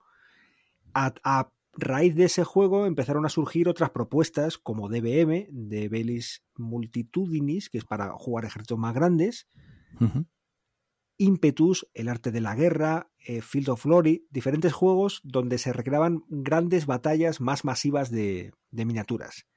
Lo normal hace 15 años es que todos esos juegos se jugaban directamente en 15 milímetros, en 10 o en 6, porque lo que quería era representar masa. Ahora mismo ese paradigma ha cambiado con el abaratamiento del plástico. Es más barato hacerte un ejército en 28 milímetros. Entonces, si tienes un club o una mesa grande donde jugar, pues despliegas directamente en 28 milímetros allí tus falanges eh, macedónicas y, y, y, ya está. E Impetus es uno de esos juegos que intentó eh, modernizar un poco el, el estilo de juego que tenía DBA. Uh -huh. ¿Cuál es el punto fuerte de Impetus? Principalmente para los que, como Nacho indicaba que le gustaba el modelismo, es que las placas son escénicas. Entonces, eh, tú te puedes te hacer las, las, placas y ahí representas, pues eso, desde una falange macedonia, un tercio español o, o una legión romana, y puedes poner heridos en el suelo, hacer un río, ponerlos en una montaña. Y entonces son como pequeños dioramas que conforman tu, tu ejército. Uh -huh. Es un juego bueno, la tú lo has probado. Sí, Yo lo he probado. faci- Facilito dentro de lo Sí, que es cabe. fácil, es fácil de, jugar y, y es divertido. Además, que hay a veces que me acuerdo con las cargas de los caballos que te ibas por un lado o para otro y decías, joder, ya, ya voy mal, ya voy mal. Tira para atrás, tira para atrás porque que no puedes ir así. En hora y media, Sí. una hora. Jugando, a ver, hay dos, dos ímpetus, basic ímpetus, son partidas más chiquititas con ejércitos prediseñados, y el ímpetus grande, que son batallas mucho más masivas, más largas, y generalmente con multigeneral. Eh, me acaba de venir un flash a la cabeza que de Vélez Antiquity se jugó en el club hace 7-8 años, entró una pequeña fiebre, por- pero por eso, porque era muy fácil de montar, muy fácil de jugar y, y hay un, en el club se estuvo jugando una temporada de miniaturas a, a Vélez Antiquity. Es un juego que yo creo que nunca se ha dejado de jugar porque juegas en un tablero de 60 por 60, Exacto. donde la escenografía es plana, con lo cual no tienes que transportar grandes, grandes cosas. Y son 12 placas, eh, una, una placa, por ejemplo, de infantería, normalmente trae cuatro soldados, en 15 milímetros. Eh, en- o o un, un ejército egipcio, por ejemplo, pues tendría un carro por peana. Con cuatro carros tienes el ejército completo. Entonces es muy fácil decir, "Bueno, me voy a hacer unos, mm, yo qué sé, seleucidas, y te los haces y eh, en un mes estás jugando con tus seleucidas porque no has tardado nada en pintarlos. En Impetus eso te va a costar un poquito más. Vale. Pues bueno, este, hemos hablado de Impetus. Ha sacado juegos eh, de vaqueros. Tenemos un par de ellos. Uno que está muerto, como su nombre indica, ¿no? Eh, la mano del hombre muerto, ¿no? De Adman Han. Es un juego de, miniaturas de- del, oeste, ¿no? Y es un jueguecito muy. eh, Bueno, se jugaba antes mucho, ¿vale? Ahora ya no se juega mucho. Iba por iniciativa de cartas, tenías un macito de cartas. Y eso te va dando la iniciativa y te decía, a veces tenía, eh, ¿cómo decirte? Una, una habilidad especial cada carta, ¿no? Entonces, eh, pues jugabas es un- una escaramuza, 6 contra 6, 5 contra 5, y era un juego muy divertido. Eh, la verdad es que era muy divertido, el- me parece que eh, mi, mi amiguete de Turbo Fraile lo, lo tradujo y lo puso en, en español y tal, y estaba por ahí la- las reglas en español y tal. Pero llegó luego otro, que ese es el que viene a hablar Jorge, que también ha salido ahora en castellano por HT Publisher, que es eh, Drácula's América, ¿no? Sí, a ver, Deadman Hands es un juego divertido. Sí, muy divertido. Eh, se juega, son tres escenas, como tres escenas de película. entonces, eh, cada partida es un increchendo. Empiezas con muy poquitos personajes, la siguiente partida se añaden alguno más y la tercera ya es como la, la gran confrontación y hay más personajes.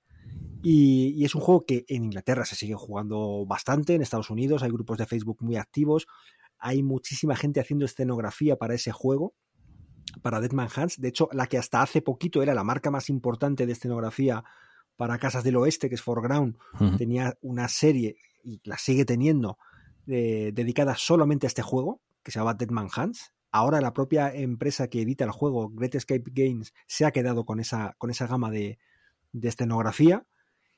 Y es un juego que para mí tenía un problema eh, que, que para mí era importante, y es que se juega con un dado de 20. Entonces, los que hayáis jugado a Dragones y Mazmorras, recordaréis que, que el juego, vamos, al menos cuando yo jugaba era con un dado de 20, ¿no? Sí, el de 20.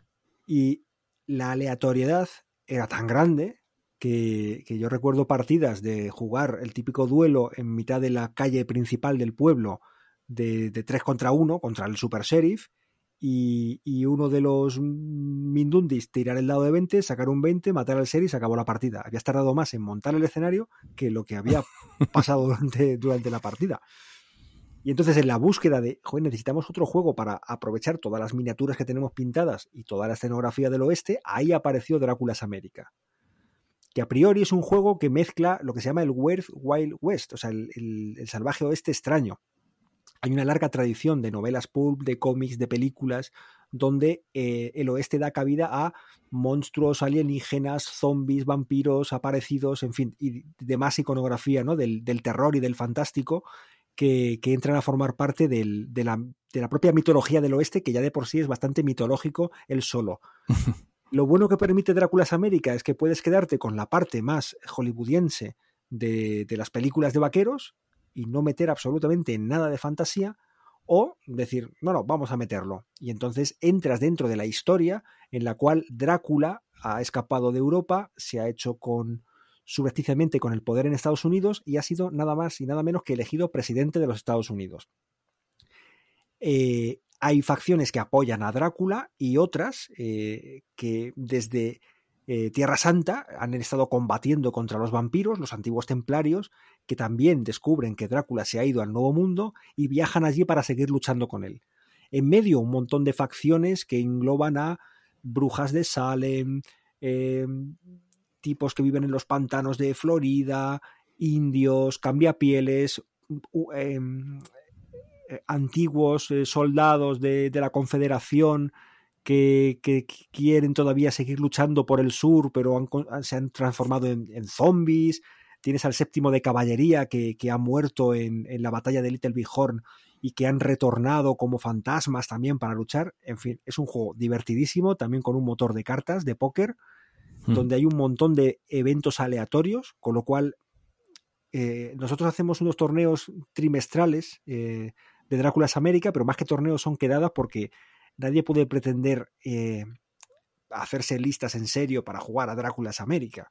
Porque tú estás jugando la partida y estás arrasando al otro y luego resulta que al final tienes que tirar un dado para ver a qué rehén de todos los que se han capturado tienen los papeles que estabas buscando porque era el tesoro de no sé quién y resulta que, lo, que los tiene el otro. y tú que le has matado a todos has perdido la partida. Pero eh, por el camino te lo has pasado muy bien, te has reído un montón y has pegado un montón de tiros. Sí, es un, es un juego que yo probé en séptimo grado hace, ya hace años, ¿eh? que no estaba en español, me lo, me lo explicaste tú y, Eduardo, y me pareció muy, muy, buen juego. Es más, solo jugamos la parte donde solo es el, el, antiguo este, no utilizamos nada de cosas raras y me pareció muy buen juego. Pues fíjate si le metes esas cositas, ¿no? Como, como dice Nacho, por ejemplo, el Shadows of Brixton, pero mm, ese más bien es por Chulu este no, no tiene nada que ver chulo en este caso.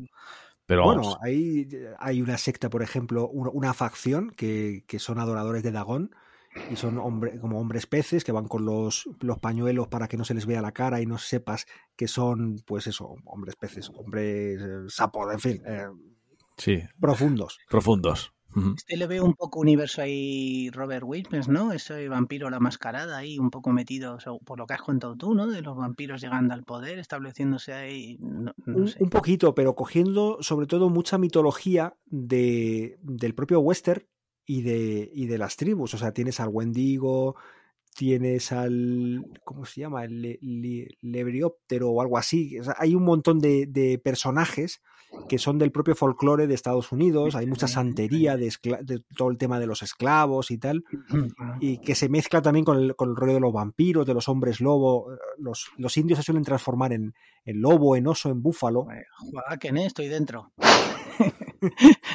No, de verdad, juego muy, muy divertido, muy recomendable, fácil de jugar. ¿Es accesible encontrarlo? ¿Se puede encontrar sí, Sí, sí, sí, en español además. En español, traducido por HT Publish, traducido y publicado por, por él. En cualquier tienda yo creo que lo puedes encontrar.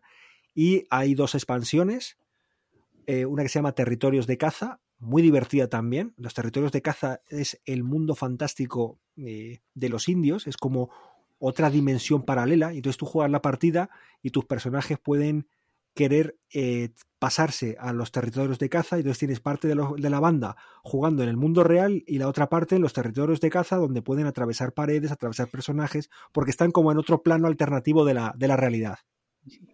Y luego y Forbidden em, Powers, que es, em, está más basado en el tema de las, de las facciones y tal que, que viven alrededor del agua tanto en las costas de, Maine, por ejemplo, como en los pantanos de Luisiana o de Florida. el lore es chulísimo, vamos. Sí, es, te digo, muy, divertido, está muy bien. Es, muy buen juego, sí. Bueno, vamos, traemos, bueno, en este, por ejemplo, Jorge le da, yo le doy también, que es Star Wars Legion, ¿vale? Eh, que hablar de Star Wars. todo el mundo conoce Star Wars, ¿no? La, la saga. Pues es un jueguecito de miniaturas de Star Wars, ¿no? Cuéntanos un poquito, Jorge, ¿qué tal Legión? Que este, este está metido a pecho, ¿eh? es que ya no se puede pedir más. Un juego de miniaturas de Star Wars Legión. Ya te puedes morir tranquilo porque ya lo has conocido todo. toda la vida. Es, el- es un juego el- con el que lo- los que jugábamos a Wargames mm, deseábamos durante toda la vida. No había un juego de, de miniaturas eh, potente de Star Wars. Eh, ah, hubo otros, de Western Games, por ejemplo, sacó el suyo, con miniaturas de plomo, que de hecho recuerdo que eh, Eduardo negociaron con Alf- en Alfil los, los, los derechos para poder traducir el juego y al final tradujeron Alien y este no, y- pero no había habido un juego de, realmente de, de batallas. Eh, está eh, Imperial Assault, que supongo que los que seguís más el juego de tablero lo conocíais. Eh, parece ser que por un tema legal, ya que Games Workshop estaba eh, asociado con Fantasy Flight Games haciendo juegos de tablero, por contrato no podían hacer un wargame de, de Star Wars. Cuando esa relación terminó, comenzaron a trabajar en, Star Wars Legion, debido al éxito enorme que había tenido X-Wing, o un poquito menos armada, pero bueno, ya lo que es el, el universo de Star Wars ya había conocido eh, juegos de miniaturas y tenía una comunidad potente. La comunidad de X-Wing en España ha sido brutal, o sea, eh, torneos de 150 personas, o sea, una, barbaridad. Y, en nada, empezaron con Legión. Al le costó mucho. Al principio fue despacito, despacito. Han tenido unos problemas enormes de estocaje. eh, les ha pillado de todo, desde huelgas, pandemias y demás. Pero parece ser que ahora, ahora eh, es un juego ya mucho más accesible a la hora de conseguir material. Eso sí, los juegos básicos siempre han estado disponibles. Tú siempre puedes irte al juego básico y comprarlo. Y es un mundo que se ha ido expandiendo cada vez más, abriéndose a otros territorios dentro de Star Wars, porque comenzó eh, centrado en la Guerra Civil Galáctica con Imperio y Rebeldes. Posteriormente ha ido ampliándose a las precuelas, con todo lo que es las guerras clon, con eh, los separatistas y los y, Contrabandistas. y ahora con una nueva subfacción eh, que serían, pues eso, contrabandistas, la, la chusma, ¿no? Lo que eran los scum en, en, en X-Wing. Eh, una cosa, cuando salió este juego, porque bueno, a todo el mundo nos llamó la atención, ¿eh? incluso los que no estábamos metidos, es decir, todo lo que todo lo que es la licencia Star Wars tiene una gravedad, una eh, atrae a todo. Y una pregunta, ¿no arrancó muy frío? Y es decir, eso que tú has dicho, es decir, no, como que no fue el boom que esperaban al principio, o, o cómo fue, porque yo eh, vi que empezó, que mucha gente estaba interesada, pero como que el juego no terminó de cuajar o cambiaron las reglas o cómo... A ver, es eh, hay que decir que primero el- en el tema de las de miniaturas y tal está Games Workshop y sus juegos y luego todos los demás. Entonces, claro, cualquier comparativa con los juegos de Games Workshop, pues palidece porque parece que, que- tú has fracasado. Seas Star Wars o seas Infinity o seas quien sea. Eh, cuando arrancas un- con un juego nuevo, claro, al, principio tienes un juego básico, a lo mejor una ampliación. Pasan bastantes meses hasta que realmente tú tienes la- las opciones de poder montar listas pues diferentes, de probar, porque acabas jugando con las mismas figuras, porque no hay muchas más. Al cabo del tiempo, poco a poco se va añadiendo cada vez más, más líneas, las reglas se van afinando un poquito más. Hay que decir que Star Wars es un juego, es un juego vivo, o sea, tú prácticamente puedes coger las reglas que te vengan en la caja, tirarlas a la basura, porque eso está Vale. completamente desfasado. Y Claro. te diría más, las cartas las puedes coger y tirar a la basura, porque tampoco te va a valer, la, la mayoría han cambiado tanto su puntuación como las cosas que hace la propia, la propia carta. Al final tiras de una aplicación de, móvil o de ordenador y ahí te generas tú tu lista. Yo creo que el juego este ya está en un, en un periodo de madurez suficiente. Ya hay torneos de ciento y pico personas y, y de hecho España es una de las comunidades más grandes que hay. Después de Estados Unidos probablemente es la más grande de, de jugar a, a Star Wars Legion y luego que además ha tirado muchísimo de coleccionismo de gente que no juega a miniaturas, pero que, compra las figuras pues para pintarlas, para coleccionarlas o para lo que sea.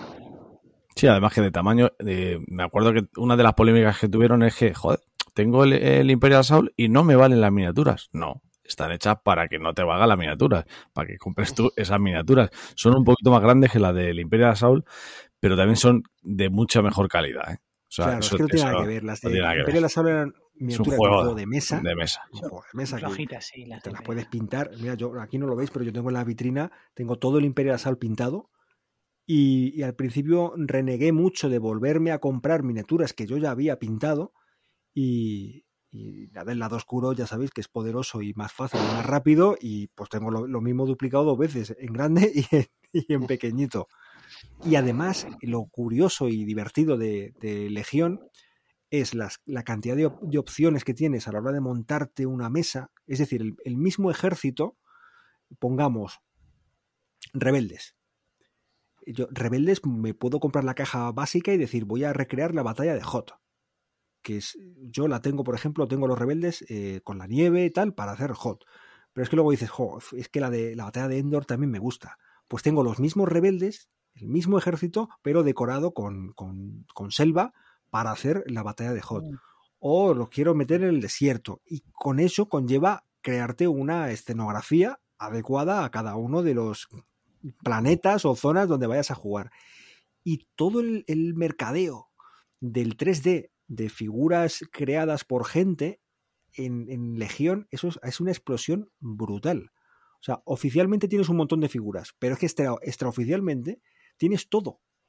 Cualquier personaje que te imagines que haya salido en cualquier producto de Star Wars, desde la remesa mala, pasando por Guerras Clon, por eh, Mandalorian o el libro de Boba tiene su representación en miniaturas STL que puedes imprimir y jugar con ellas. Ya, ya, no solo eso, es que se inventó una pintura especial que, que hace contacto eléctrico para poder hacer los sables láser con, con el LED. O sea, que tú ves, hay miniaturas que tú ves a, a pues a Darth Vader con su, con su sable láser que luce, tío. O sea, es brutal ver esas miniaturas en, directo y decir, joder, tío.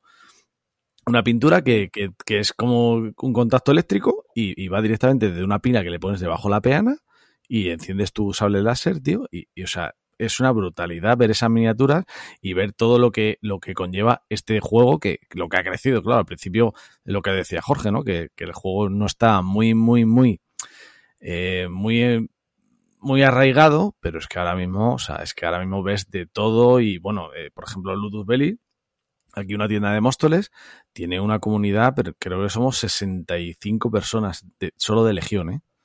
O sea, es, es una brutalidad, ¿no? Y, y luego sí. Que, que, que, lo pones, o sea, que las minis, eh, ves ahí el, el, ¿cómo se llama? El, el grandote este, el...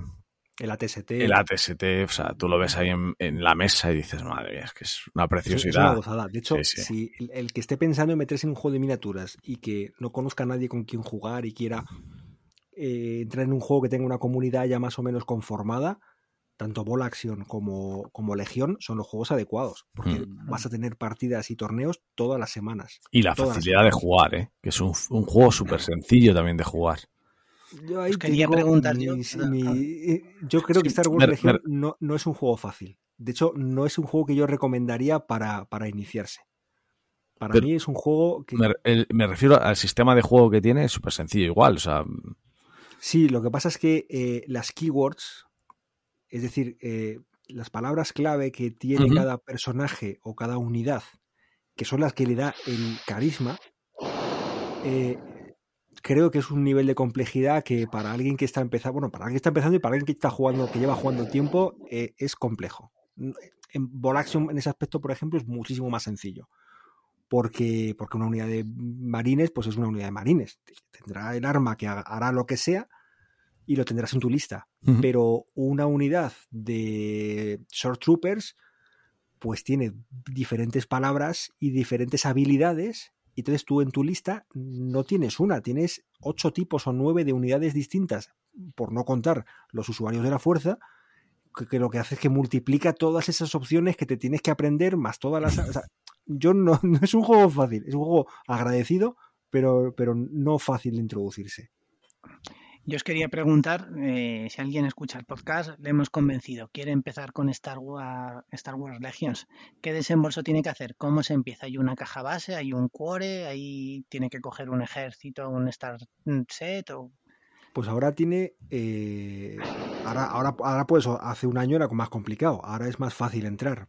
Hay unas Battle, Battle Force que llaman, que es una, una cajita que tienes de, de, las cuatro facciones rebeldes, imperio, república y separatistas, y una quinta Battle Force que se llama el, el Sol Negro, que es pues, la de Darth Maul con los, con los Pike y con los, los gángsters, ¿no? del universo de Star Wars.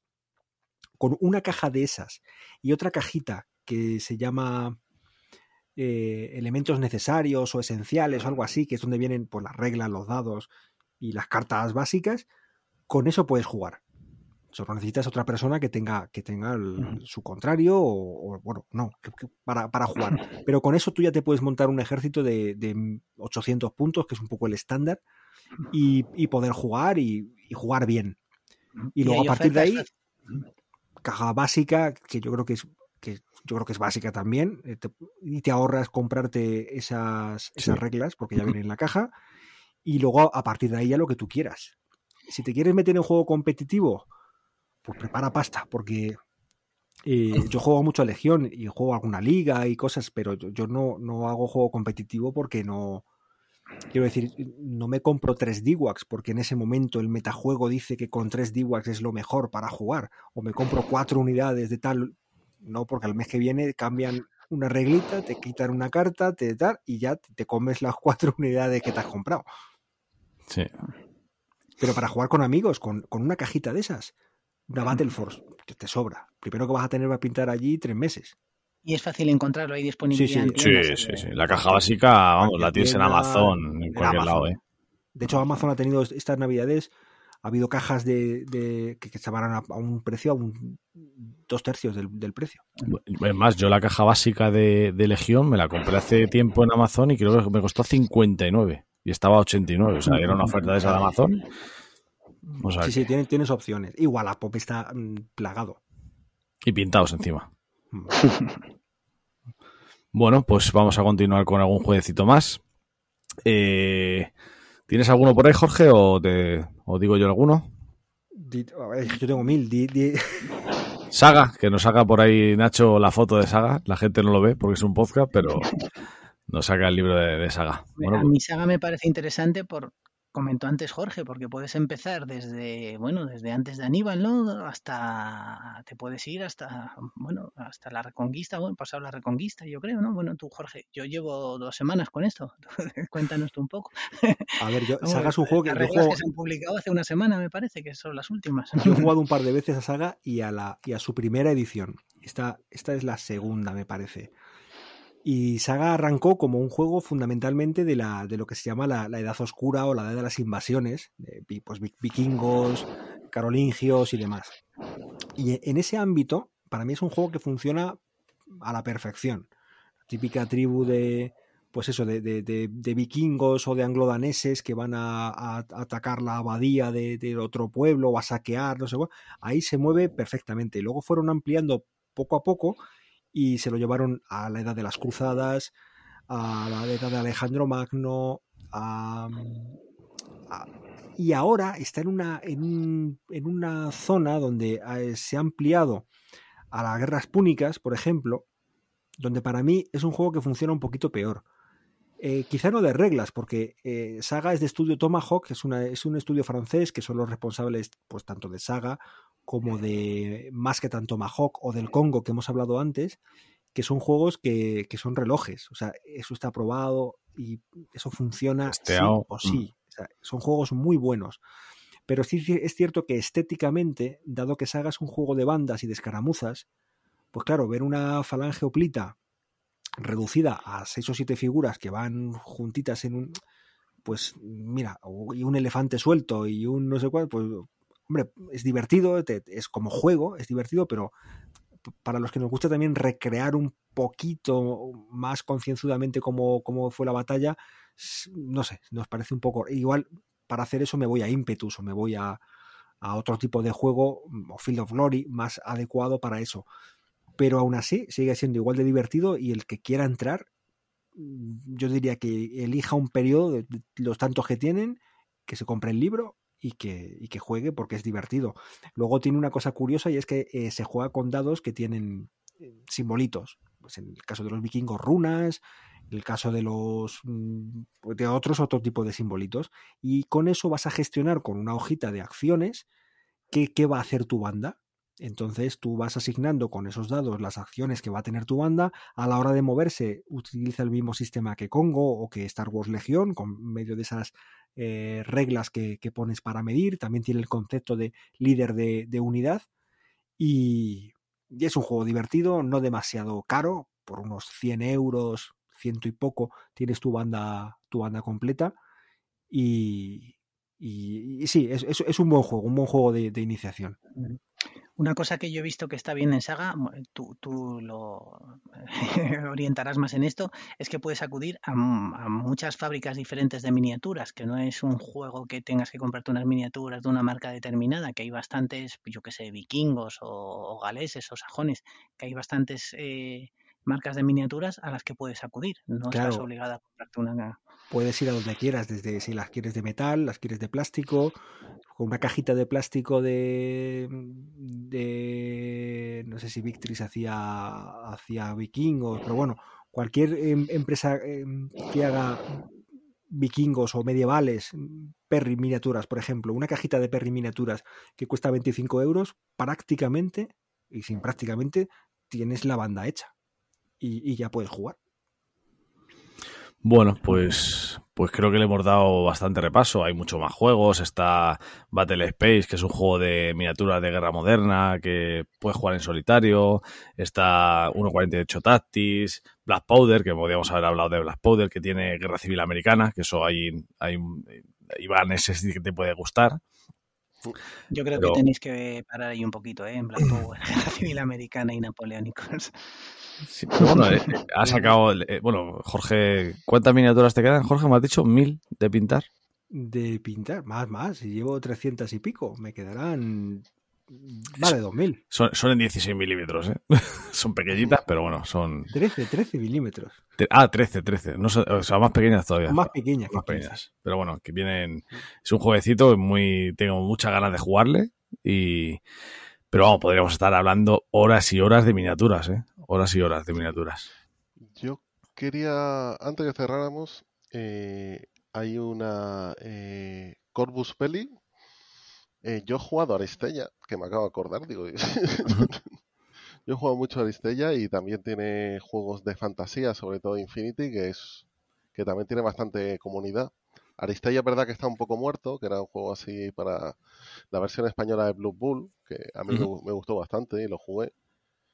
Y, pero la verdad que la tienen parados. Hay un rumor de un segundo core y que lo van a reflotar.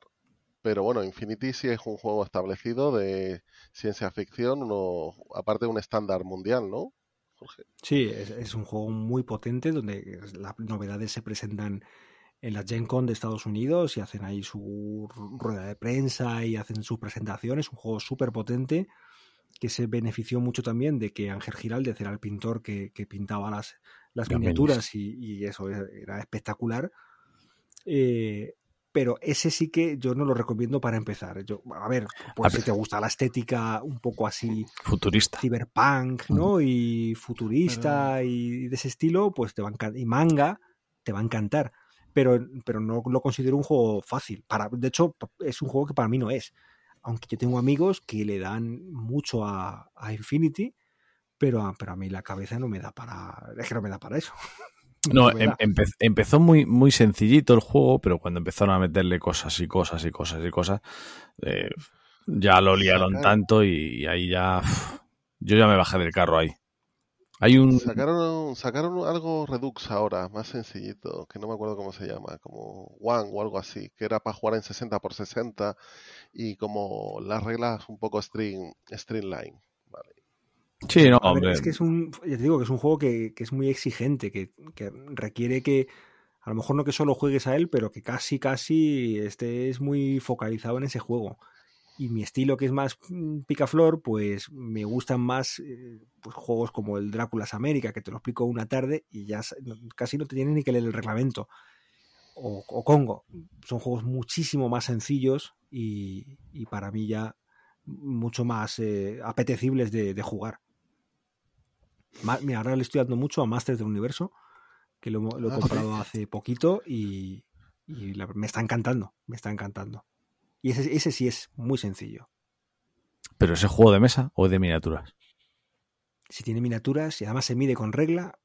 Ese juego es curioso porque tiene hexágonos, pero se mide con reglas. Se mide en pulgadas. Los alcances van en pulgadas. Si tiene hexágonos le gusta Iván. No, eh, no Los todos los hexágonos le solo se gustan. utilizan para moverte, es decir, pues mueves cuatro hexágonos, cinco hexágonos, y para controlar el encaramiento. A partir de ahí, los disparos, la magia, tal, se mide como un wargame normal, con, con regla. Ese, ese juego ataca a mi infancia brutalmente, ¿eh? que cuando Sí, claro, to- todos somos ahí de... Sí, por- yo es que en mi caso es, eh, es enfermedad. O sea, Ah, todo yo- eso es Master del Universo vintage. Madre mía.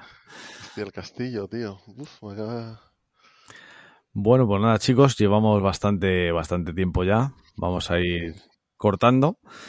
Esperamos que la gente va a ver este programa algo extraño, ¿no? Porque, claro, de, de miniaturas, siendo siempre de, de Wargames, de cartoncitos, como se dice, pues que hablar de miniaturas, pero bueno, para abrir un poquito los ojos a este mundo, que, que también es muy bueno y muy bonito, ¿no?